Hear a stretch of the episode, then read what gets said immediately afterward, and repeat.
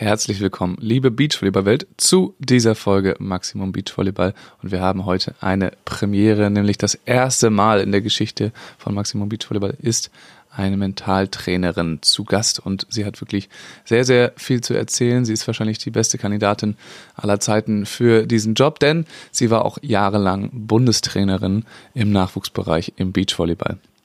Wir freuen uns sehr auf das Gespräch mit Silke Lüdicke und in diesem Sinne will ich euch nicht länger aufhalten und wünsche euch ganz viel Spaß mit der Episode. Schönen guten Morgen, Silke. Wie geht's dir? Guten, guten Morgen. Ja, mir geht's gut. Ein bisschen müde am frühen Morgen. Aber ja, am frühen Morgen. Wir sagen dann mal nicht, wann wir, wann wir genau aufnehmen, weil ich bin auch noch müde, genau. aber das würde manche Leute dann äh, verstören. Ähm, ja, und vielleicht kannst du uns kurz abholen. Wo bist du gerade? Ich bin gerade in Kiel zu Hause in meinem Schlafzimmer. das ist jetzt der ruhigste Ort hier zu Hause. Podcast. Genau. Ja, im Podcastzimmer, genau. Ähm, und es ist ja ein Beachvolleyball-Podcast und äh, sag mal, du bist schon eine ganze Weile jetzt ähm, nicht mehr im Beachvolleyball unbedingt tätig. Vielleicht kennen dich ein, einige Leute gar nicht. Äh, vielleicht magst du dich so ganz kurz vorstellen. Ja, okay. Also ich ähm, ja, war früher mal Beachvolleyballspielerin, ne, ist schon lange her. Dann äh, bin ich Trainerin geworden. Ähm, ja, lebe in Kiel, habe äh, drei Kinder, war äh, dann erstmal hier Landestrainer, äh, dann Stützpunkttrainer und dann war ich relativ lange Bundestrainer. Und ähm, ja, dann 2016, glaube ich, habe ich mich selbstständig gemacht als Mentaltrainer und arbeite jetzt mit Sportlern, überwiegend mit Golfspielern zusammen, da bin ich durch Zufall rangekommen, spiele selber gar kein Golf, aber äh, arbeite halt im mentalen Bereich mit denen, auch mit verschiedenen anderen Leuten noch, aber halt überwiegend im Golfbereich, genau. Und habe jetzt gerade wieder angefangen, so ein bisschen mit Volleyball. Macht mir sehr viel Spaß, aber Hallenvolleyball halt. Äh, mein kleiner Sohn jetzt und meine mittlere Tochter, die haben das jetzt so für sich entdeckt und wollen da mehr machen und ich unterstütze da so ein bisschen gerade. Also du hast als Trainerin genau. wieder angefangen äh, oder als Spielerin? Ja, nee, als Trainerin, äh, als Trainerin, aber nur so ein bisschen aushilfsweise. Genau, mit den Kleinen. Die Kleinen, wie alt sind die jetzt? Kindern. Also Leo ist jetzt elf und äh, Nila ist 13 gerade geworden. Okay, ja, da wächst ja jetzt äh, die nächste Generation Volleyballspieler hier in Kiel heran, das habe ich schon mitbekommen. ja. Okay, du bist jetzt ja. also äh, beim, naja, beim Golf gelandet größtenteils und im Mentaltraining. Äh, kannst du uns kurz erzählen, wie, wie das passiert ist?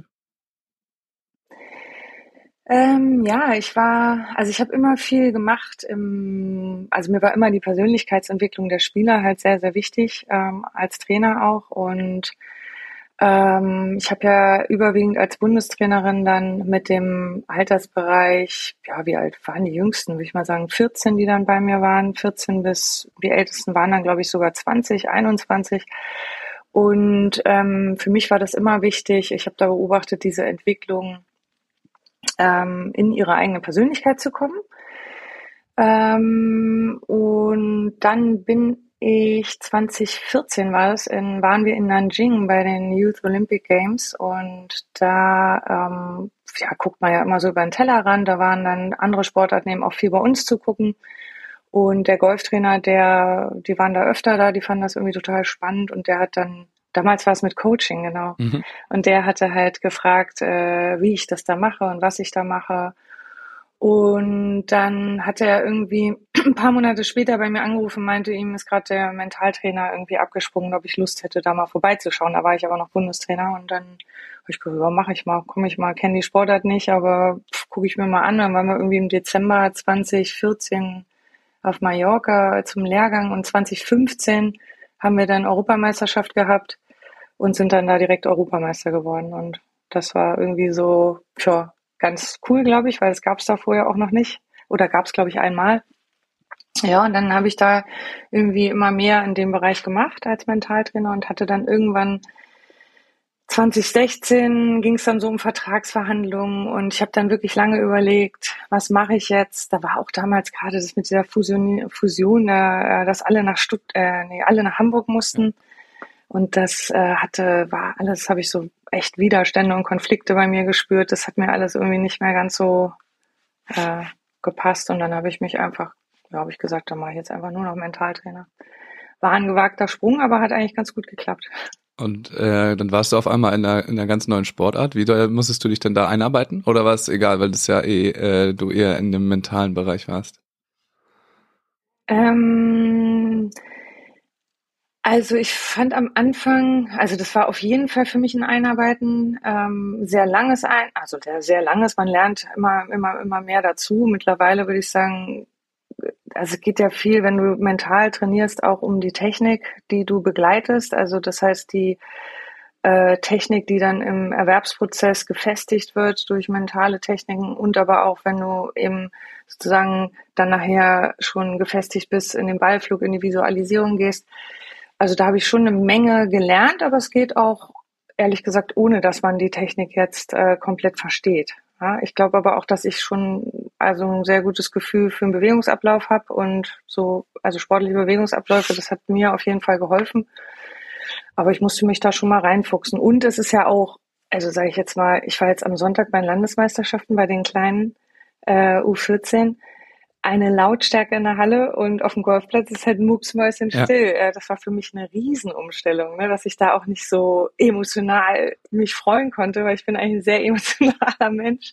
Das war auf jeden Fall eine sehr große Umstellung. Und wie hast du dich denn ja. da reingearbeitet? Also hast du denn irgendwelche äh, Bücher gewälzt oder Kurse gemacht oder einfach da bei eurer Arbeit?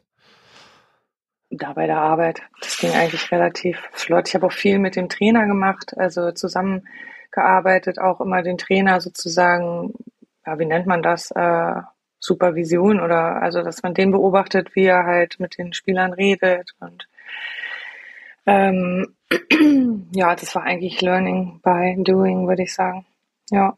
Und musstest du dich denn dann noch irgendwie, um diesen Job auszufüllen, noch jetzt irgendwie äh, in dem Mentalbereich weiterbilden? Sagen wir mal, irgendwelche Lizenzen machen oder sonstiges? So? Ja, das hatte ich eh schon immer gemacht. Also ich habe eigentlich von klein auf, ich habe eigentlich von klein auf, sage ich, aber muss man wirklich sagen, von klein auf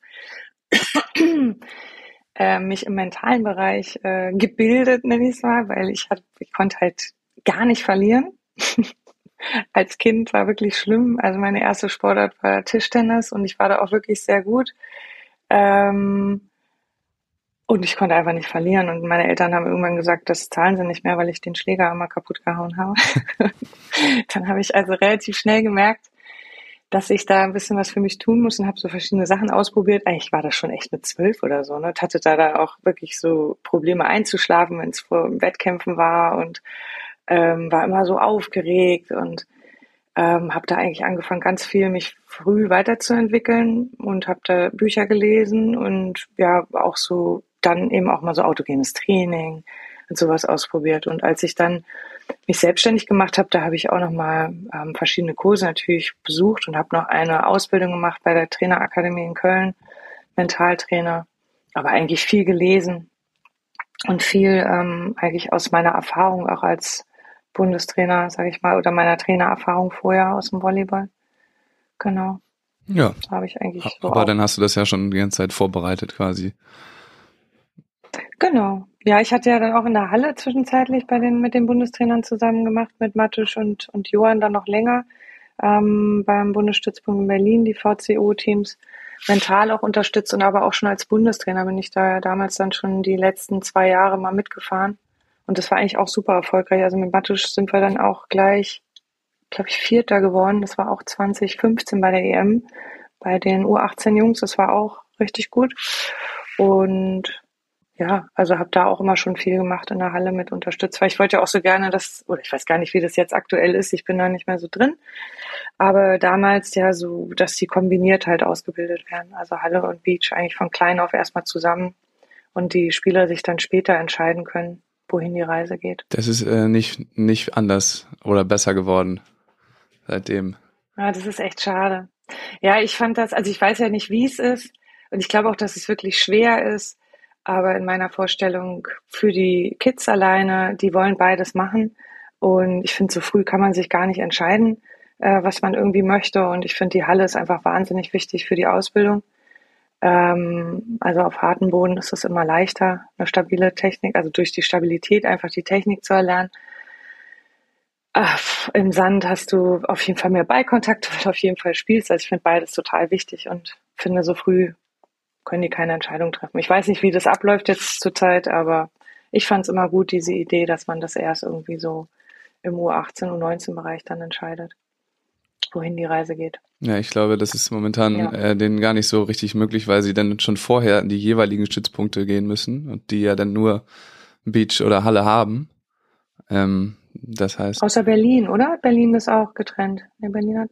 Ja, gut, in Berlin kannst du, kannst du beides machen mit VCO und dann eben ähm, dem, dem Bundesstützpunkt, der da ist. Aber äh, selbst mhm. da spielen die, die Hallenvolleyballer nur, wenn sie, ähm, wenn sie unbedingt wollen, äh, in ihrer Freizeit dann Beachvolleyball. Also dahingehend hat sich das äh, nicht, nicht so richtig verbessert. Also ist nicht so. Oh, schade. Ich war ja, äh, vor zwei Jahren war ich ja mal in Norwegen ähm, bei dem, in dem mhm. Internat und die haben da wirklich komplett den Fokus drauf, dass sie unbedingt beides äh, machen, auch wenn die, also die müssen, ja. die, kind, die Kinder müssen dann, bis sie 18 sind, eben auch beides machen und machen dann so einen Split. Selbst im Winter wird dann 30 Prozent Beachvolleyball noch gespielt und in der Halle, äh, im, im Sommer ist dann andersrum, da wird trotzdem noch 30 Prozent Hallenvolleyball gespielt. Ähm, und dann das ganze Jahr rum. Mhm. Und äh, die, die haben gar nicht die Wahl, die dürfen sich nicht entscheiden, auch wenn sie das eine blöd finden. Das ist eigentlich ganz cool. Also, ne, ich finde es super. Ich weiß nicht, ob das hier halt machbar wäre. Wahrscheinlich auch wegen der ganzen Wettkämpfe ja. nicht. Es ist natürlich schwierig. Aber wie gesagt, ich habe jetzt auch gesehen, der Bundespokal findet, glaube ich, wieder im Mai oder so auch statt. Ich weiß gar nicht, das war ja auch mal anders, dass er eigentlich raus war aus dieser Beachzeit schon. Ja. Ne? Ich weiß das nicht. Ich habe mich damit nicht beschäftigt. Mein Traum war das immer, das so hinzukriegen. Aber das war nachher auch echt so ein Kampf gegen Windmühlen das war echt, da habe ich echt so viele Widerstände gespürt, da habe ich dann ja, das sind ja äh, erstmal mich verabschiedet davon. Ja, ja, einerseits die Strukturen, aber auch die jeweiligen Trainer, die dann halt ihre Spieler nicht nicht freigeben wollen und äh, die dann so gegeneinander ziehen. Äh, ja, das ja. ist ein ganz anderes großes Thema. Ähm, jetzt bist du mhm. aber das erste Mal äh, oder die erste Mentaltrainerin, die hier äh, im Podcast ist. Deswegen brauche ich auch immer so ein Verständnis, wie so Mentaltraining überhaupt funktioniert. Also rein, was was machst du eigentlich? Den ganzen Tag? Hm. Was mache ich den ganzen Tag? Aus dem Fenster gucken ja. hier. Ähm, was mache ich den ganzen Tag? Also ich ähm, bin entweder unterwegs, das ist so ein bisschen, das sagen vielleicht viele, ist toll. Äh, für mich ist das manchmal ein bisschen schwierig, weil ich halt äh, immer weg bin, wenn ich arbeite. Also ich mache wenig von zu Hause aus oder habe keine Kunden, sage ich jetzt mal so, hier im Kieler Raum. Ein paar hatte ich jetzt oder habe ich. Ähm, ja, aber ansonsten bin ich immer unterwegs und dann arbeite ich mit denen im Training oder im Wettkampf, also im Turnier halt. Und was mache ich mit denen? Ich, äh, das ist immer schwierig, das so kurz zu erklären. Also ich gehe entweder in Gespräche erstmal mit denen, in denen wir reflektieren, so das Klassische. Ähm, ich nenne das immer so ganz einfach Good, Better, How. Also du guckst erstmal einmal, was war gut, ähm, dann überlegst du dir, was du besser machen möchtest und dann ähm, überlegst du dir, wie du das erreichst. Das ist so eine ganz klassische Reflexion, die du eigentlich äh, im Prinzip nach jedem Training, nach jedem Turniertag machen kannst. Ähm, dann gibt's so große Reflexionen, wo du wirklich guckst, was habe ich alles. Da guckst du, tauchst du wirklich rein in jeden Schlag. Also beim Golfen gibt's ja äh, sehr viele unterschiedliche Schläger für unterschiedliche Distanzen ähm, gibt es lange Spiel, das kurze Spiel, äh, Patten. Und dann tauchst du da ein und guckst wirklich, was du alles schon hast und wo du eben noch dran arbeiten möchtest, wo du deine Herausforderungen siehst, also auch dein Potenzial. Und ähm, ja, ich sage immer, je besser du dich kennst, ähm, desto mehr oder klarer bist du über dich, über dein Können, über alles, was du hast. Und umso leichter ähm, ist es für dich dann auch eine Entscheidung zu treffen. Beim Golfen hast du ja mehr Zeit als jetzt zum Beispiel beim Volleyball. Da geht's ja relativ schnell auch. Welchen Aufschlag machst du? Vielleicht wird dir auch einer angezeigt. Beim Golfen ähm, hast du durchaus natürlich ein bisschen länger Zeit. Und ähm, ganz wichtig, und das ist in allen Sportarten gleich, dein Commitment. Und im Grunde genommen geht es darum, wann hast du das meiste Commitment? Also wie bekommst du zu deinem, wie kommst du zu deinem Commitment? Das heißt, dass du wirklich davon überzeugt bist, dass das jetzt das Richtige ist, deine Entscheidung. Und da arbeite ich viel dran, dass die sich gut kennen und darüber Vertrauen bekommen in die Entscheidungen, die sie treffen. Und ähm, auch zu sehen, dass alles, was du machst, letzten Endes nur erstmal eine Erfahrung ist. Also du entscheidest dich für etwas Und am Ende guckst du auf deinen, ähm, ja, ich versuche mal nicht Ergebnis zu sagen, weil bei, wenn du Ergebnis sagst, dann sind die schon mal alle so wieder an, an so ein Ziel orientiert, ja. sondern es geht einfach darum, ne, erstmal darum zu gucken, was ist bei rausgekommen. Also das Produkt deiner äh, Ausführung sozusagen und das gucken wir uns dann an und überlegen, ist das so, wie du es haben wolltest? Oder möchtest du das anders haben? Und dann, was musst du dafür tun? Und ähm, also es ist wirklich ein Prozess, der geht dann natürlich in die Technik rein, aber der geht auch, der ist ganz viel bei dir. Also es geht auch ganz viel darum, in deine Mitte zu kommen. Das klingt immer so schön, aber es ist ja wirklich so, wenn du in deiner Mitte bist, wenn du dich wirklich gut kennst, also in deiner Wahrheit, dann bist du auch bei deinen Entscheidungen ähm, ja committed, so nenne ich das immer. Genau. Und das war ganz niedlich zu sehen, Entschuldigung, es war ganz niedlich am Wochenende zu sehen mit den Kleinen. Also ich habe diese 14 Jungs da betreut und ähm, äh, die waren am Anfang wirklich bei jedem Fehler, in Anführungsstrichen, den sie gemacht haben, waren die total, haben sie den Kopf hängen lassen und oh, und so. Und habe ich, hab ich eine Auszeit sofort genommen oder habe hinterher mit ihnen geredet und meinte, naja, ähm, das ist ja überhaupt nicht schlimm, oder ne? Was, was, das gehört einfach dazu. Also das ist Lernen, ne? Das müssen die erstmal verstehen. Die wollen natürlich dann gleich da alles gewinnen.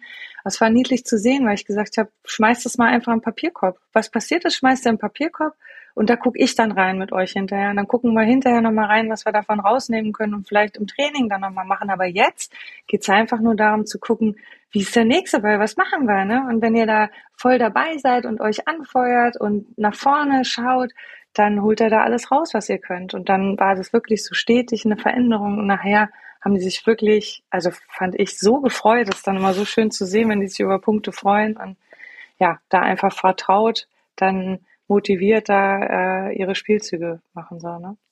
Ja. Ist das denn die Regel, dass äh, du da mit mentalen äh, Tipps und Tricks so schnelle Erfolge erzielst, wie jetzt bei der U14? Ähm, das ist ganz unterschiedlich. Also ich finde in so einem Training äh, auf jeden Fall, äh, da sieht man das sofort, dass die das auch spüren. Das ist ja auch ein Spüren. Also das ist ja auch, wenn ich jetzt zum Beispiel jetzt, sag mal, also ich nehme jetzt mal Volleyball als Technik. Also ich nehme mal den Aufschlag, das ist ein ganz gutes Beispiel. Ähm, man steht jetzt da und will meinetwegen einen äh, Schwungtops für einen Aufschlag machen. Und jetzt geht es darum, das ist ja eigentlich, finde ich, wirklich eine komplexe Angelegenheit. Und es geht erstmal darum, so den Anwurf hinzubekommen und ein Gefühl dafür zu kriegen, wie weit vor mir muss ich den anwerfen. Und dann finde ich, ist es ganz wichtig, dass man versteht, dass das Gehirn in Bildern arbeitet. Also etwas verstehen ist das eine vom Verstand, aber wirklich das Bild dafür zu haben, wie es ausschaut, wie es mit mir ausschauen muss. Deswegen ist auch oft eine Kamera wichtig. Mhm. Ähm, und dann das gleichzeitig auch noch zu spüren. Also angenommen, ich sehe, wo ich den anwerfen muss, ne, wie hoch ich den anwerfen muss und wie weit vorne ich, und ich weiß das auch. Und jetzt kommt ein Ball und da spüre ich auch, dass ich den genau vor mir getroffen habe. Ist im optimalsten Fall natürlich toll, man hat dann davon auch noch ein Video. Äh, dass die dann sozusagen sofort ein Erfolgserlebnis haben. Und dieses Sichern auch des Gefühls, wie hat sich das eigentlich gerade angefühlt? Wo genau hast du den gespürt? Ne? Und dann nochmal hinzugehen, den Arm nochmal hinzunehmen, die Schulter nochmal zu spüren, wo genau der vor einem war und wie die Hand den Ball eingerollt hat. Also das Ganze mit dem Gefühl zu koppeln. Ne? Also einmal das klare Bild und das Gefühl. Da hat man eigentlich relativ schnell im Training. Also ich habe da wirklich relativ schnell Erfolgserlebnisse. Äh, jetzt habe ich ja zum Beispiel beim Volleyball die ganz Kleinen, die wirklich noch würde ich sagen, wirklich ganz am Anfang stehen. Ja. Ne? Und ich habe so nie trainiert. Ich habe immer nur mit der Crème de la Crème trainiert. Also ich ziehe da echt, habe ich auch früher schon, den Hut vor den ganzen Trainern, die diese kleinen äh, Kinder da ausbilden. Das ist wirklich faszinierend, weil ich merke schon, ich sag, stellt euch mal parallel zum Netz auf. Äh, parallel gucken mich alle an. Das Wort Geometrie gab's noch nicht. Ja. ne? ähm, und da eine Sprache zu finden, wie die wirklich das richtige Bild bekommen. Und darum geht's halt ganz viel. Und da finde ich, kriegt man schon relativ schnell Erfolgserlebnisse. Also es ist auch die Sprache. Also ich sage immer, du brauchst eine Gebrauchsanleitung. Wenn ich mir einen Schrank bei Ikea kaufe, da steht nur drin, was ich machen muss, damit der steht. Und ich habe dann auch meistens Bilder dazu und dann weiß ich, was ich tun muss. Und so muss ich auch mit mir arbeiten. Und das versuche ich den Leuten dann zu vermitteln. Und ähm, dann, finde ich, haben die relativ schnell Erfolgserlebnisse. Ja. Und das Ganze dann in den Wettkampf zu übertragen, ist ja wahrscheinlich nochmal eine ganz andere Hausnummer, oder? Ja, also da geht es natürlich auch um äh, Routinen, äh, mit Atmung verbunden, mit, äh, sag ich mal, Prozessen. Wie gehst du vor, dass du eine Atmung machst, damit du da dich, ich sag mal, dich erdest, damit dein ganzer Prozess beginnt. Ähm, du dir vorher überlegst, was willst du machen, was musst du dafür machen. Manchmal geht es ganz schnell. Bei schwierigen Aufgaben musst du vielleicht einmal ein bisschen länger überlegen ähm, störende Gedanken, die kommen, ne, Aufregung, Respekt, Angst, ähm, wie gehe ich damit um? Da gibt's natürlich verschiedene Anker, die du lernst zu setzen und für dich selber dann hat jeder seine persönlichen Geschichten, die muss er natürlich immer im Training stetig üben. Und das ist jetzt beim Volleyball, finde ich, ein bisschen angenehmer. Das habe ich jetzt wieder gemerkt, weil man an der Linie laufen kann. Ähm, beim Beachvolleyball weiß ich gar nicht, wie es jetzt ist. Ob der Trainer im, im Bereich, ja, ist nicht ist dabei. Ist immer noch ne? nicht, zumindest auf den ähm, höchsten Levels nicht. Nee, genau, das weiß ich, aber im Jugendbereich weiß ich nicht, ob das da wieder weggenommen äh, es wurde. Es gibt oder? teilweise, auch jetzt bei den deutschen Meisterschaften, dass äh, in der Auszeit und im Seitenwechsel gecoacht werden darf. Genau, ja. also so. Ja, und beim Heimvolleyball kannst du nebenbei laufen oder machst eine Auszeit, kannst mal reden. Beim Golfen darfst du halt gar nichts sagen. Ne? Da sind die, also kannst du nur vorher briefen und dann sind die auf sich gestellt. Also da ist es dann eher der Caddy, der mit dem arbeiten kann, ähm, so dass man da auch viel mit dem Caddy und dem Spieler zusammenarbeitet, damit die sich dort dann in der Situation coachen können. Und das ist natürlich schon eine Herausforderung. Also da musst du dann das im Training auch versuchen, viel ähm, zu integrieren durch Performance-Training, wo du bestimmte Übungen machst, wo du das herausforderst, dass der mental wirklich, ich sag immer, aus der Comfortzone rausgetrieben werden, weil man trainiert ja sehr gerne in seiner Comfortzone, äh, um das dann auch wirklich zu trainieren, ne? Wettkampf, also um das im Wettkampf abrufen zu können. Wie sieht, ja. wie sieht das aus? Das habe ich jetzt das erste Mal gehört, wenn der, äh, wenn, wenn der Caddy gecoacht wird, den Spieler zu coachen? Also was gibt's denn da ganz einfache Tricks? Ähm, naja, ich sage mal so, äh, ich finde immer, ähm, Caddy und ähm, äh, Spieler sind ein Tandem. Und die, das ist wirklich wie eine Beziehung eigentlich. Äh, das ist natürlich nicht so wie eine Beziehung, aber die funktionieren, sollten eigentlich wirklich zusammen funktionieren. Der Caddy verbringt eigentlich die meiste Zeit mit dem Spieler. Und ähm, das heißt, der kann, der Spieler kann natürlich auch sagen, du sagst mir jetzt gar nichts. Dann ist er einfach raus und trägt nur die Tasche. Aber in der Regel weiß der ja ganz genau die Längen des Spielers. Der sagt schon, also das ist so und so lang und das ist eigentlich, weiß ich, sage jetzt mal, dein Eisen 7 oder keine Ahnung was, dann ist natürlich trotzdem wichtig, dass der Spieler sagt, wenn er zwischen zwei Schlägern, also man hat eine Länge und dann ist man manchmal auch zwischen zwei Schlägern, muss man sich entscheiden. Und dann ähm, ist natürlich trotzdem wichtig, dass der Caddy das hundertprozentige, äh, der Spieler das hundertprozentige Commitment hat. Und der Caddy, also wenn man wenn man den jetzt, wenn man die zusammen ausbildet, sage ich mal, das gibt's wenig bislang, aber bei einem Spieler habe ich das schon mal so ein bisschen gemacht, geht es eigentlich darum, dass der Caddy auch die richtigen Fragen stellt ähm, oder sich zurückhält, dass er den Spieler also richtig lesen lernt mhm. und ähm, der Spieler zum Beispiel auch sagt, so was sind Wörter, die er gar nicht hören möchte oder was sind, welche Situationen sind das, wo er Unterstützung haben möchte. Und es ist also wirklich äh, eine eine ganz schöne Herausforderung, sage ich mal so, weil die sind ja die ganze Zeit da zusammen und man muss da als Caddy, glaube ich, schon sehr aware sein, was derjenige da möchte oder nicht oder wo ich mich mal ja. zurückhalte und wo ich mal irgendwie Input gebe. So. Das kann man ja dann genau. von der also so sieht von hm? der Kommunikation ziemlich mit dem Beachvolleyball-Team vergleichen. So. Genau.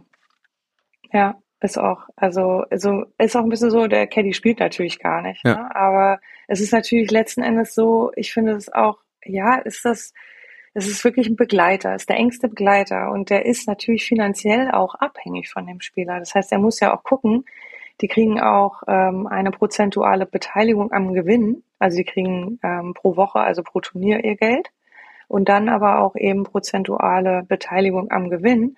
Das heißt, wenn die jetzt sehen, also so stelle ich mir das mal vor, wenn die jetzt sehen, der Spieler ist eigentlich gerade führend, deswegen spielt um Sieg mit. Und da reicht ja schon zwei, drei Fehlschläge und schon purzelt der im Ranking bum, bum, bum, bum, auf dem zehnten und hab schon erlebt auf dem zwanzigsten Platz. Na, da siehst du ja auch als Caddy deine Fälle davon. Da musst du ja einfach auch ganz entspannt bleiben, weil das sind ja schon Beträge, die ja auch für dich dann verloren gehen. Und das muss natürlich völlig ausgeblendet sein. Ne? Oder du hast es als Motivation und willst es halt besonders gut machen, dass du nicht zu übereifrig bist oder so. Ne? Das, glaube ich, ist da auch manchmal, spielt bei denen mit rein. Aber ja, ist ähnlich wie beim Beachvolleyball. Krass. Würde ich auch sagen.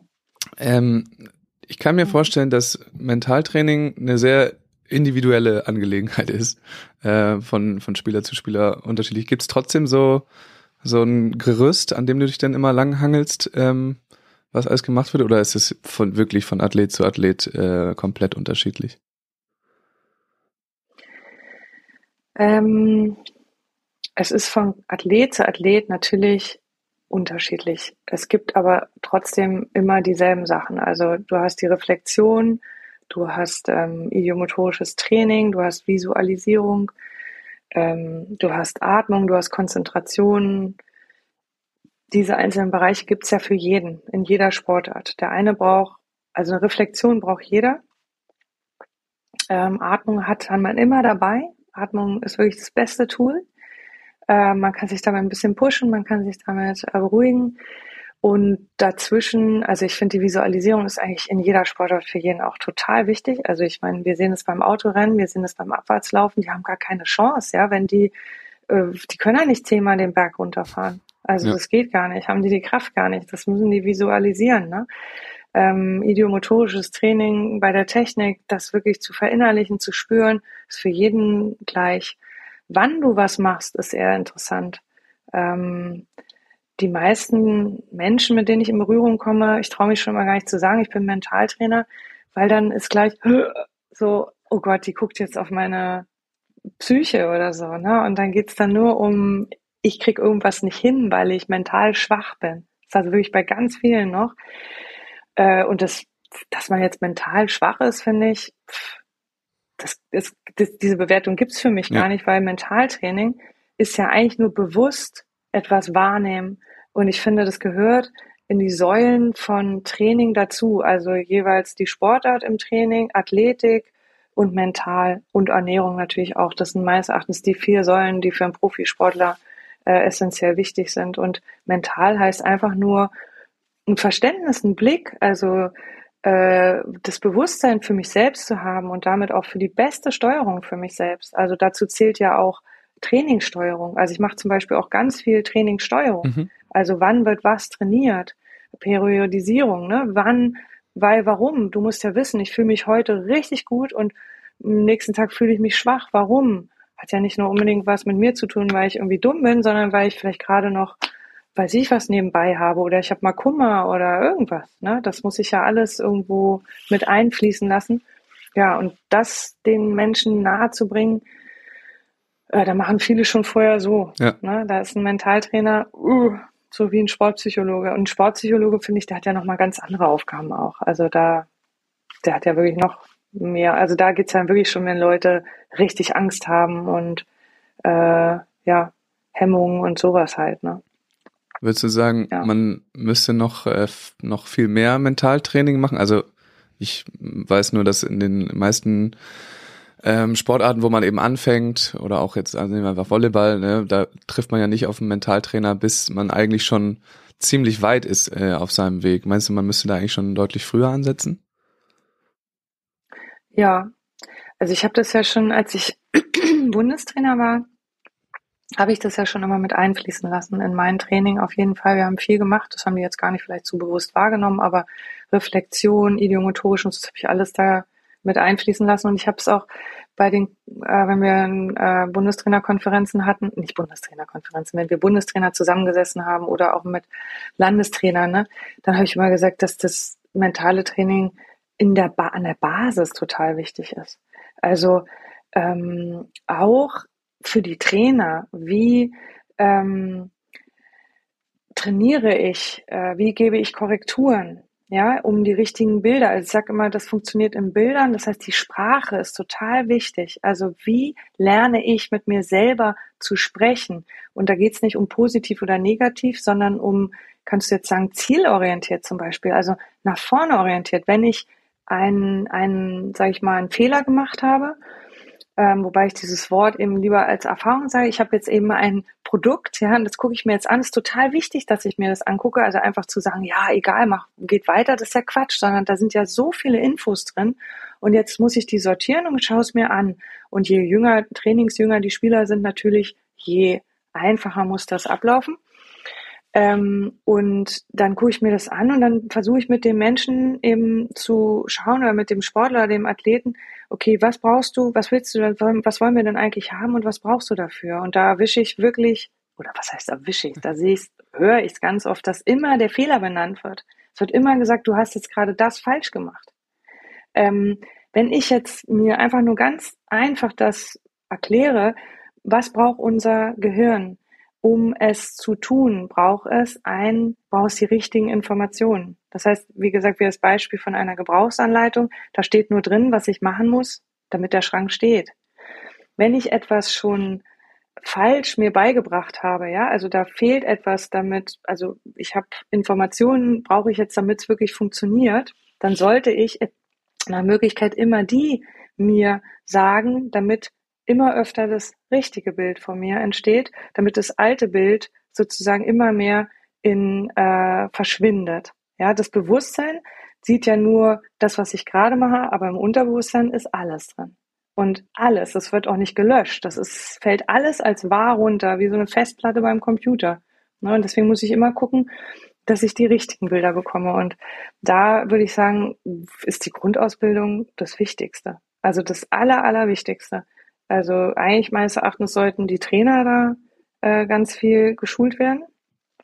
Es sollte eigentlich eine Ausbildung mit drin sein, äh, dass die C-Trainer-Ausbildung zum Beispiel, dass die wissen, wie sie dann mit denen arbeiten. Aber ich denke, das wird auch immer mehr so gemacht, hoffe ich zumindest. Und ja, sollte irgendwie der Mentaltrainer da früher schon mit drin sein, ja.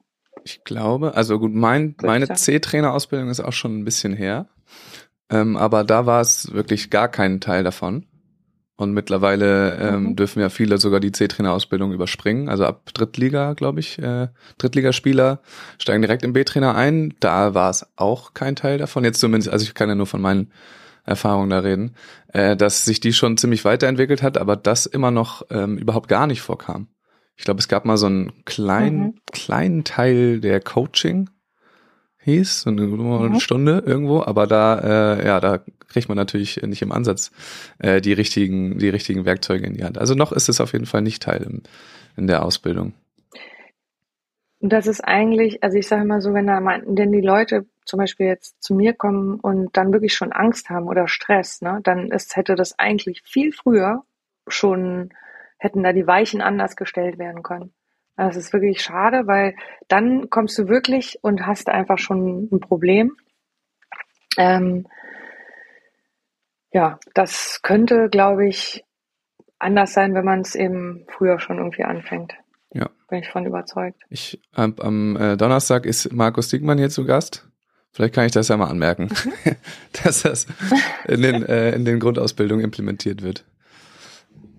Ja. Schön. Können wir mal versuchen.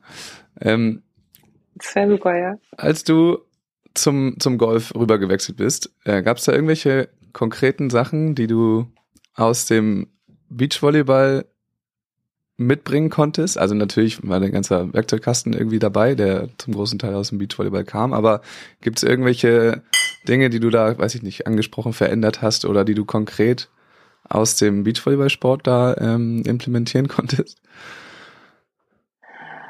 Also, also was man sagt, ist, deswegen musst du schmunzeln. Ähm, ich habe auf jeden Fall ein, eingebracht, dass mehr Pause gemacht werden muss. Weil die Golfer wirklich, die trainieren, also so, als ich da hingekommen bin, war es wirklich so von morgens bis abends. Also wirklich nonstop mit ein bisschen Mittagspause, würde ich jetzt mal sagen, acht Stunden Bälle gekloppt.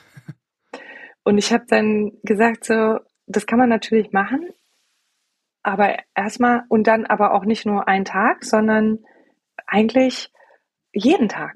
Und ich habe gesagt, man braucht eine Pause, man muss auch Spaß haben. Man braucht auch was anderes außer das eine. Ähm, es ist so, dass man im Golfen sehr, sehr, sehr, sehr viele Wiederholungen braucht, weil das ist wirklich, ich finde das faszinierend. Das ist ja wirklich ein total kleiner Ball und wenn man den nur ein bisschen unterhalb, also den muss man unterhalb des Äquators des Balles treffen und wenn man den, sag ich mal, ein Grad anders mit der Schlagfläche trifft, passiert in der Richtung draußen Meter Unterschied, ja. ja.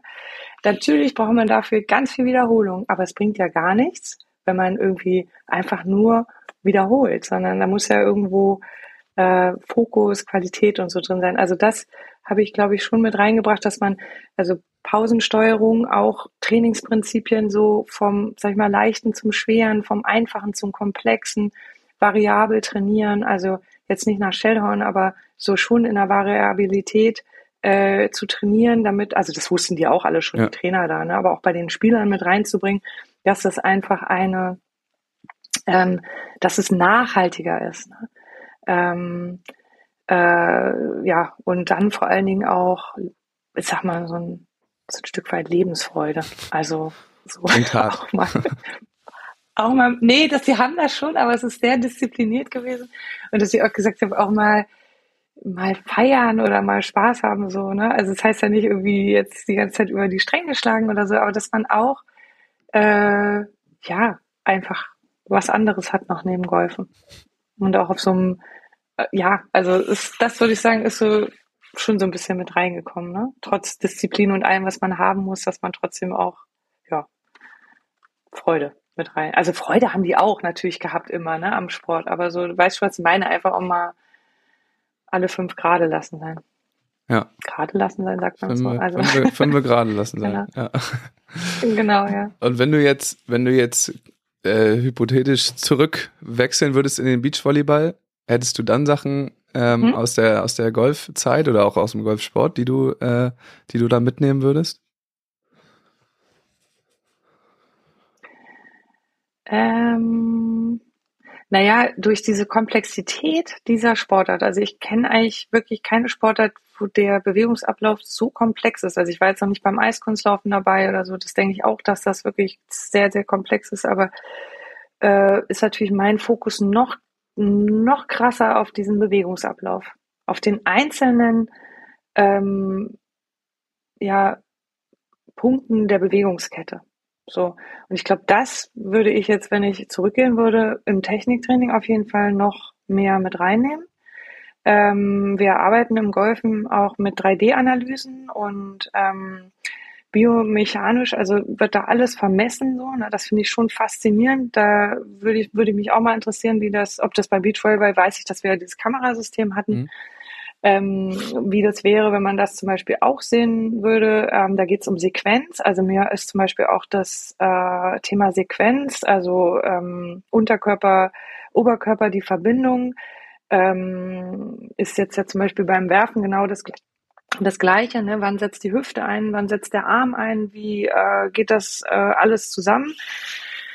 Das äh, sind schon so Sachen, die sind mir noch viel, viel klarer geworden in der Technik jetzt. Ja. Ne? Also aus Trainersicht. Das, glaube ich, ist bei, beim Beachvolleyball vielleicht anderen Trainern schon völlig klar gewesen. Für mich war das immer irgendwie klar, auch dass ich da hingucke, aber dass man es wirklich auch so messen kann und sehen kann und da auch so wirklich mehr Power rausholt und so, das würde ich da jetzt gerne mal ausprobieren, muss ich mal ganz ehrlich sagen. Ich weiß nicht, ob das dann zu verkopft ist, was Technik angeht.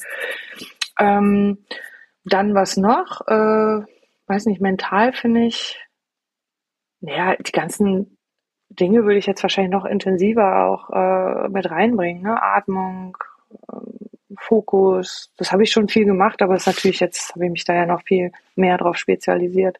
Planung, ähm, Routinen, sowas alles. Also würde ja. ich schon mehr mit reinnehmen jetzt. Kann man, noch vertiefen. Kann man das denn überhaupt, also man kann es natürlich äh, ganz gut anwenden, diese, diese ganzen äh, Atmung und so weiter für einen Aufschlag, logischerweise, weil man da ja auch diese Ruhe vorher hat. Nicht ganz so viel, aber ein bisschen zumindest. Aber kann man das denn, wie, wie gehe ich denn damit um, wenn ich jetzt, ähm, wenn ich Aktionen habe, die, die im Ballwechsel stattfinden und ich quasi schon Voraktionen habe, äh, kann ich sowas immer nur vor, bevor der Ball fliegt, machen? Oder kann ich auf einmal auch noch auf meine Atmung achten? Ja, also. Wenn der Ball schon unterwegs ist. Nee, also, ja, also das, also bei der Annahme natürlich auch. Ja. Ne? Äh, Annahme Aufschlag sind so die Sachen, wo du ja vorher Ruhe hast. Ähm, Block, wenn du in einer ähm, Annahmesituation bist. Also immer wenn äh, in einer, nicht in einer Annahme, also wenn du wenn dein auf wenn dein Team aufschlägt, hast du natürlich auf deiner Position kannst du immer atmen ja. äh, anwenden, dass du dich runterbringst. Ähm, vor der Aktion äh, jeweils extra äh, gut in der, in der Routine natürlich beim Aufschlag oder eben vielleicht auch bei der Annahme. Ähm, ich überlege gerade, was ich finde beim, also ich finde beim, äh, beim Volleyball war für mich immer am präsentesten in, aus der Zeit noch als Trainer, zum Beispiel jetzt gerade beim Beachvolleyball, ähm, Zuspiel. Ähm, du brauchst für ein Zuspiel aus meiner Sicht eine sehr gute Rumpfspannung. Ja. Ähm, das sind die unteren Bauchmuskeln die eigentlich fest sind. Also ich habe immer so zu meinen Spielern gesagt, äh, es ist eigentlich fast so, als wenn du auf Toilette musst und du drückst das halt weg. Und jetzt ist es ja wichtig, dass du trotzdem tief in den Bauch reinatmest. Das heißt, du musst eigentlich lernen, die unteren Bauchmuskeln anzuspannen und trotzdem tief zu atmen. Ich erlebe das ganz oft, dass Spieler nur bis zum, ich sage immer, Solarplexus atmen. Das heißt, es ist bis hier und dann ist das eigentlich auch so, wenn sie sprechen und da, äh, äh, das ist dann eben diese Verbindung Ober-Unterkörper. Da ist eine tiefe Atmung wahnsinnig wichtig für das, was ich gerade gesagt habe, auch diese Sequenz dann stimmt. Ähm, und deswegen habe ich beim Zuspiel immer viel darauf geachtet, dass die äh, lernen, die Bauchmuskeln anzuspannen und trotzdem tief zu atmen, damit du auch frei bist. Ja, also in allen anderen Bereichen sollst du ja trotzdem flexibel bleiben. So und ähm, da würde ich schon immer drauf achten. also das würde ich schon sagen, da ist die Atmung, äh, also die Atmung ist einfach immer wichtig. Ne? Und wenn du außer Atem bist, das gibt's jetzt beim Beachvolleyball ja wirklich schnell auch, heiß, äh, dass du lernst, dich mit der Atmung schnell runterzuatmen. Ne? Oder wenn ich merke, mein Fokus geht ein bisschen weg, was zum Beispiel beim Hallenvolleyball, finde ich, auch schnell passieren kann, weil ich ja nicht an jeder Aktion, also zwingend wirklich aktiv beteiligt bin und es über eine lange Zeit geht, dass ich zum Beispiel auch mit einer schnelleren Atmung mich wieder aktivieren kann. Das sind Sachen, die ich natürlich lernen kann. Und das kann wahrscheinlich ja. auch, also es hören ja nicht nur äh, Profi-Spitzensportler in diesem Podcast, das kann wahrscheinlich auch, auch jeder machen, der diese Sportart betreibt. Genau, genau, genau. Das finde ich ist, das kann man ja auch super gut da gibt es so viele Atemübungen im Internet ähm, und die haben alle unterschiedliche Namen. Aber da gibt es so viele YouTube-Sachen ja. auch. Ne? Das finde ich, kann man sich da immer gut mal raussuchen und mal ausprobieren einfach für sich. Ja werden. Die schnellere Aktivierungsatmung nicht zu doll, sonst wird man ohnmächtig. das ist dann vielleicht für den Zuschauer lustig, aber für ihn selber nicht, nicht optimal. Nee, und ich finde auch, wenn man entspannen will, ne, das ist zum Beispiel auch so. Also man hat ja oft äh, beim Volleyball ähm, Spiele nacheinander und dann hat man zwischendrin vielleicht nur eine kurze Pause. Und da kann man, muss man auch mal ausprobieren, aber meditieren, finde ich, ist auch kann man eben irgendwie vielleicht auch was für sich finden. Also ich mache viel mit Meditation auch und Achtsamkeitsübungen. Ähm, wenn man zum Beispiel so eine Meditation, kurze Meditation macht, fünf Minuten und dabei einfach tief atmet, da kann man so viel Energie wieder schöpfen. Ja, oder so ein Power Nap äh, im Schatten, zehn Minuten, bist du wieder da. Also länger soll es nicht sein, weil dann verschläft man. Verschläft man das Spiel. ja, genau. Ähm, du hast am Anfang erzählt, dass du früher viel Wert auf äh, Persönlichkeitsentwicklung gelegt hast von den jungen Spielerinnen und Spielern. Kannst du uns da noch mal ein bisschen genauer erklären, worum es da geht? Also du hast ja vor allem, warst vor allem für die, für die jüngeren Jahrgänge zuständig, ne? Also U18, äh, gerade in dem Bereich. Ja. Ähm, ja, was macht man da, wenn man da den Fokus drauf legt? Ähm, also die in der, sage ich mal, normalen Entwicklung ist es so, dass du, wenn du jünger bist, ähm, geführt werden musst. Das heißt, äh, Trainer, also oder auch Eltern ähm, treffen die Entscheidungen für dich. Und dann kommt irgendwann so ein Punkt, wo ähm, du mehr, da entwickelt sich deine eigene Sprache und du merkst auch manchmal so Widerstände und äh, ich meine, das kann man jetzt als Pubertät bezeichnen. Ich finde es eher ein Entwicklungsstand, wo die Menschen, bei dem die Menschen so in ihre eigene Sprache, in ihre eigene Verantwortung kommen. Das heißt, sie hinterfragen etwas und ähm, das ist äh, etwas, wo ich darauf geachtet habe, dass das gefördert wird. Also natürlich mit Grenzen, aber dass sie sozusagen gelernt haben, in ihre eigene Verantwortung zu kommen. Das heißt, sie äh, lernen etwas zu hinterfragen, die richtige Frage zu stellen und sich weiterzuentwickeln, um irgendwann, wir wollen ja irgendwann selbstständige Spieler dort auf dem Spielfeld haben, die eben ohne Trainer Entscheidungen treffen können, dass sie das eben auch bestmöglich können. Also ich habe sozusagen darauf geachtet, versucht darauf zu achten, dass sie lernen, für sich selbst die Führung zu übernehmen. Weil wenn wir Führungsspieler haben wollen, dann müssen wir das auch irgendwie sozusagen so schulen und habe möglichst versucht, das immer zu begleiten, so habe ich das gesagt. Also es ist für mich ein Coaching natürlich gewesen. Und das ist auch echt manchmal ganz schwierig. An welcher Stelle musst du jetzt als, als Trainer jetzt Verantwortung übernehmen und triffst die Entscheidung selbst oder wo stellst du welche Frage genau wie, damit sie die Entscheidung selbst lernen zu treffen. Ja. das ist natürlich bei so einem Coaching dann in so einem Spiel ein bisschen schwieriger. Im Training ist es deutlich leichter. Genau, und da habe ich immer viel drauf geachtet, auch was einfach die Person kennenzulernen. Das ist ja ganz wichtig. Jeder ist da unterschiedlich. Der eine ist ein bisschen ruhiger, der andere ist extrovertierter. Ähm, und da gibt's ja kein richtig oder falsch. Für mich war das mal ganz wichtig zu sehen, ich habe keine Box, wo ich die Spieler reinpacke, auch in der Halle, ich habe ja auch Halle trainiert, sondern die Spieler, die dort sind, äh, da schaue ich, was das für Persönlichkeiten sind, damit ich dann überlege, wie ich die so sozusagen zusammenbringe, damit sie das meiste aus sich rausholen können. Und das ja. Ganze, das findet dann ähm, vor allem im Training und auf dem Feld statt oder reicht das auch quasi ins Off-Court rein?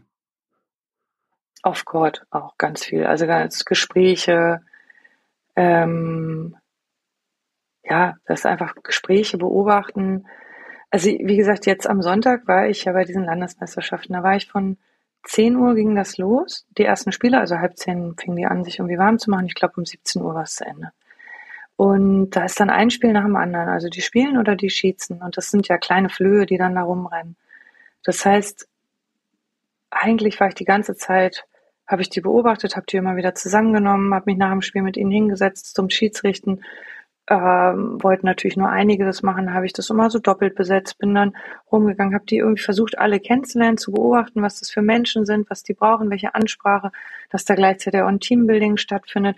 Habe dann, da war so ganz, ganz extrovertierter dabei, bis ganz, ganz stiller dabei und dann jeden einmal beiseite zu nehmen in einer ruhigen Minute. Das geht eben gar nicht auf dem Spielfeld, sondern außerhalb, kurz mit dem zu reden, ähm, ihm eine Aufgabe zu geben, also die er selber mit sich sucht, also für die nächste, fürs nächste Spiel und äh, das ist also ganz viel beobachten, ganz viel äh, sprechen mit den Leuten und ja, so, ich kann das gar nicht so richtig beschreiben, aber es ist auf jeden Fall sehr, also es ist eigentlich keine, es ist eigentlich immer die ganze ja. Zeit in Aktion mit denen zu sein. Ja. Und manchmal eben auch einfach nur beobachten. Ja, klingt wie eine äh, ja. ziemlich äh, herausfordernde Aufgabe. Das muss man wahrscheinlich auch lange lernen. Ich weiß gar nicht, also ich hab, ich weiß nicht, ob ich das, also ich glaube, das lernt man übers ich kann dir jetzt das auch nicht sagen. Also ich habe das irgendwie immer so gemacht und ich finde es einfach, dieses Beobachten wichtig und es ist ja so ein Begleiten. Also das finde ich immer auch so interessant, Grenzen zu setzen. Also dass die auch lernen selber sich, also dass man die richtigen Grenzen setzt, die auch lernen, äh, mit Grenzen zu arbeiten und äh, für einen selbst, also für mich ist es einfach nur ganz wichtig, dass äh, habe ich auch irgendwann erst gemerkt, dass ich selber mich natürlich auch schützen und Grenzen setzen muss, schützen muss, ähm, damit deine, Ener also meine Energie nicht nur nach außen fliegt, fließt, ne, sondern dass ich auch, äh, sag ich mal, was bei mir lasse, weil du brauchst ja als Trainer auch Kraft und musst also auch sehr gut lernen, dich zu erden, zu schützen, in deiner Mitte zu sein und dir auch sozusagen den Rückzug dann mal zu nehmen, wo du wieder auftankst und ja, also den richtigen Grad, was gebe ich an Energie raus, was lasse ich rein. Äh, das ist halt ganz wichtig, auch zu lernen für einen selbst. Jetzt kann ich mir vorstellen, dass, also du hast damals mit ähm, vielen anderen Bundestrainern äh, zusammengearbeitet, ähm, dass die nicht unbedingt immer den gleichen Ansatz hatten wie du. Also die haben den, äh, die, die älteren Jahrgänge betreut. Äh, Gab es da mal irgendwelche Spannungen zwischen euch oder haben die, äh, haben die das äh, ähm, für gut befunden, äh, wie du daran gehst? Also wenn ich zurückschaue und ähm, es waren jetzt drei Bundestrainer, mit denen ich, nee, vier sogar, mit denen ich, das schon eigentlich alle vier. Äh, also zwei männlich, zwei weiblich. Hallen-Bundestrainer. Ach so, nee, und natürlich die Beach-Bundestrainer auch. Also jetzt sagen wir so von den Beach-Bundestrainern, da war das eigentlich, da, da, mit denen habe ich ja eigentlich nur so mich abgesprochen und so. Es war aber eigentlich immer super. Das habe ich eigentlich jetzt nie irgendwie, das glaube ich war, also das war ein Geben und Nehmen, würde ich sagen. Es war auch mit den Hallenbundestrainern ein Geben und Nehmen. Aber das ist natürlich eine andere Situation. Also ich finde beim Beachen ist es irgendwie ein bisschen entspannter. Ja. Also hatte ich immer das Gefühl. Ähm, Und in der Halle haben, ist irgendwie ein bisschen mehr Druck gewesen, so hatte ich das empfunden. Ich kann aber jetzt auch gar nicht sagen, genau warum das so ist. Vielleicht weil im Beach mehr Erfolg war, immer in der Halle ein bisschen weniger. Das macht ja auch was mit den Trainern. So, ja, also im Nachwuchsbereich. Ja. ja. Ähm, wenn, ich habe ja dann als Mentaltrainer sozusagen im, bei VCO Berlin auch gearbeitet. Ähm, ich hatte mit Matusch zusammen in Frankfurt noch gearbeitet. Ich habe ein bisschen auch mit dem äh, Dominik gearbeitet, als er anfing. Hat er auch viel gefragt. Ähm, nee, also ich habe eigentlich nie wirklich Widerstände, habe ich gar nicht gespürt. Ganz im Gegenteil, es war eher mal sehr interessiert. Ähm, es war aber, ja, also ich, man kann jetzt auch nicht irgendwie sich plötzlich um 180 Grad wenden. Ja. Also so ein Trainer ist ja dann auch ein Mensch und das kann er natürlich nicht. Und ich hoffe, ich kann das jetzt dann natürlich nur aus meiner Sicht sagen, dass ich da sehr behutsam war, weil auch das ist ja ein Begleiten. Also ich gehe jetzt ja nicht hin und sage, du musst das jetzt so machen, sondern es ist ja immer in dem Tempo und auch mit dem Menschen, mit dem ich dort arbeite. Und das geht ja nur so, wie er das auch selber wünscht. Und deswegen viel Reibung gab es da eigentlich nicht. Ja, das war also, sehr gut. Und es gibt aber auch von mir jetzt nicht eine Vorgabe so, ne? Also so, aber der eine hat es halt schon mehr irgendwie gehabt und der andere vielleicht eher brauchte ein bisschen länger oder so. Aber ich hatte so das Gefühl, dass eigentlich alle, ja, da, ja, ich habe eigentlich keine Widerstände groß gespürt. Sehr gut. So. Ähm, wir haben, wir ja. haben schon viel hier ähm, philosophiert äh, darüber. Das System hat sich ja geändert, seitdem du da warst. Es, also in dem Moment, als du weggegangen bist, gab es dann die Zentralisierung. Äh, und so hat sich auch die, die Jugendstruktur ein bisschen geändert. Eben, dass es damals diese Aufteilung gab zu den äh, Altersbereichen ähm, und jetzt eben eigentlich immer alle Altersbereiche gleichzeitig an einem Stützpunkt trainieren. Also sagen wir mal in Stuttgart, in mhm. Berlin und in Hamburg. Ähm, und dann eben bei einem und dem gleichen Trainer. Meinst du, also ist das eine Entwicklung, die, die gut ist? Oder, oder wie fandst du es damals, nur diesen einen Altersbereich zu betreuen? Hm. Also ich fand es eigentlich ähm, gut, den Altersbereich zu betreuen. Ich hatte, also den einen Altersbereich zu betreuen, ich hatte ja dann auch am Stützpunkt selbst ältere Athleten. Ja. Und ich habe ja auch mal mit Erik und Finn, die habe ich ja zum Beispiel auch, und auch mal ganz kurz was mit Erik. Und ähm, Alex gemacht, als die zusammengespielt hatten. Das ist ewig her. Also auch mit Älteren halt. Und ich muss sagen, ich selbst äh, habe das Gefühl, dass es Spielern gut tut, wenn sie eine andere Stimme auch mal hören und eine andere Sprache hören, weil das irgendwann abgenutzt ist. Und auch manchmal nicht geht. Also ich hatte zum Beispiel auch, das fand ich super interessant, ähm, ja, man kann ja auch mal Namen nennen. Ich hatte ja Finn, war ja hier oben, Dittelbach.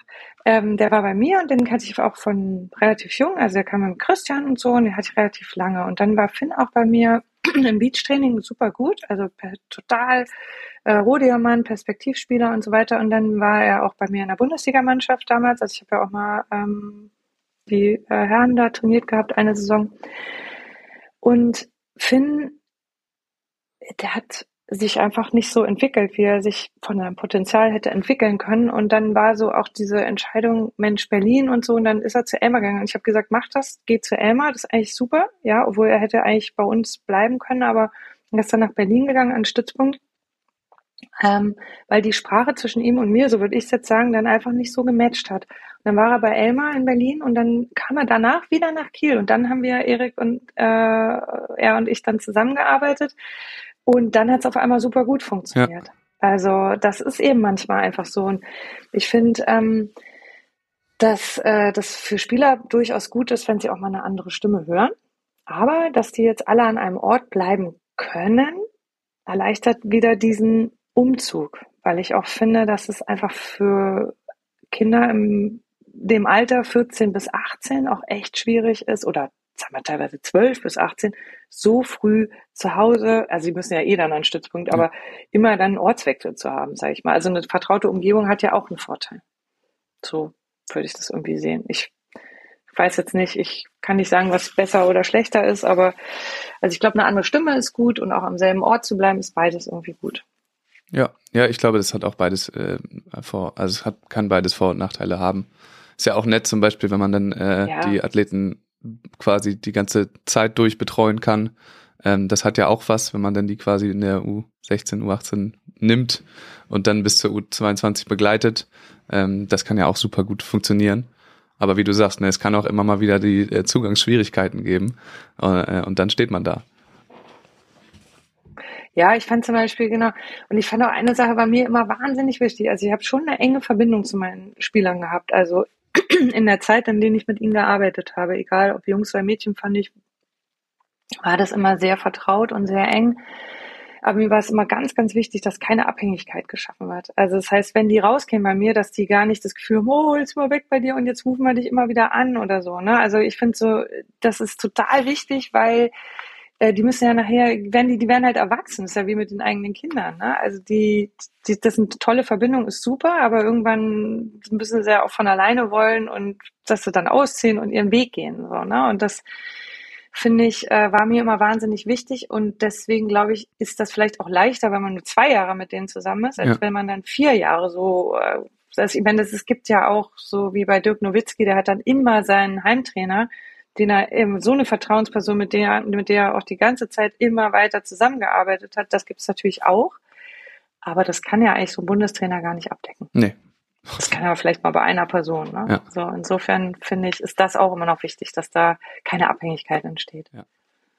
Okay, Silke, einmal äh, ja. fürs, fürs Protokoll, wenn ich am Donnerstag mit Markus spreche, äh, hast du, äh, gibt es noch die Tür, dass du äh, mit dem mit dem Deutschen Volleyballverband noch äh, zusammenarbeitest? Ähm, und die, die, die jungen Trainer äh, auf die richtige mentale Schiene bringst? Ja, total gerne. Also ich habe ja vor anderthalb Jahren in Berlin bei der A-Trainer-Ausbildung Beach, da habe ich äh, einen Tag äh, mit denen gearbeitet. Also habe da über Mentaltraining und so berichtet. Bei Jörg war das, Jörg Amann hatte das geleitet. Äh, ja, total gerne. Und auch mit den Trainern. Also mir hat das wahnsinnig viel Spaß gemacht äh, mit, mit Johann, mit Matusch, mit Jens ist ja mittlerweile, also die sind ja mittlerweile alle nicht mehr ja. dabei. Äh, außer Manu, mit Manu habe ich auch noch relativ lange gearbeitet. Das war toll. Also es hat mir echt Spaß gemacht. Und das ist über, äh, mit VCO ist dann halt irgendwann zu Ende gegangen äh, in der Corona-Zeit. Da hat dann nichts mehr stattgefunden. Ich glaube, die arbeiten jetzt auch mit ihm, mit den Psychologen da am USP, glaube ich, zusammen, oder? Kann sein. Also. Aber wie gesagt, also ich finde, das würde ich gerne machen, ja. Nehmen wir das so mit rein. Immer gerne. Also ja, also auch Volleyball ist mir echt ans Herz gewachsen, so, ne? Das merke ich ja jetzt auch mit den, jetzt wieder so ein bisschen dabei zu sein, am Sonntag wieder alle gesehen zu haben, wieder, also alte Trainer, so. Fand ich schon schön. Ja, alles klar. Dann. Und ist halt auch meine Sportart, ja. Ja, dann äh, sollst du der natürlich auch erhalten bleiben. Das ist wichtig. Mal gucken, wie lange du die U14 dann äh, mitbetreust, ob das dann auch bis zur U20 durchgeht. Mal gucken. Schauen wir mal. Ähm, Silke, ganz vielen ja. Dank. Das war wirklich sehr interessant. Äh, ich glaube, viele können da oder haben sich schon länger sowas gewünscht auch. Deswegen äh, wirklich vielen Dank für deine Zeit. Ähm, es ist hier so, dass der oder die Gästin das letzte Wort hat. Das heißt, du darfst gleich nochmal deine, äh, deine Worte an, ans Publikum richten oder auch nur Tschüss sagen. Ähm, genau, und ich sage schon mal äh, Tschüss von mir, danke Silke und wir hören uns alle beim nächsten Mal. Ja, also ich bedanke mich auch. Ich habe das noch nie gemacht. Es war mein erster Podcast. Ich fand es sehr interessant und ich freue mich, dass ich äh, so ein bisschen erzählen kann. Und ja, also bin immer gerne da für Fragen. Wenn man etwas wissen möchte, kann man sich gerne melden. Und ich wünsche allen viel Spaß beim Sport.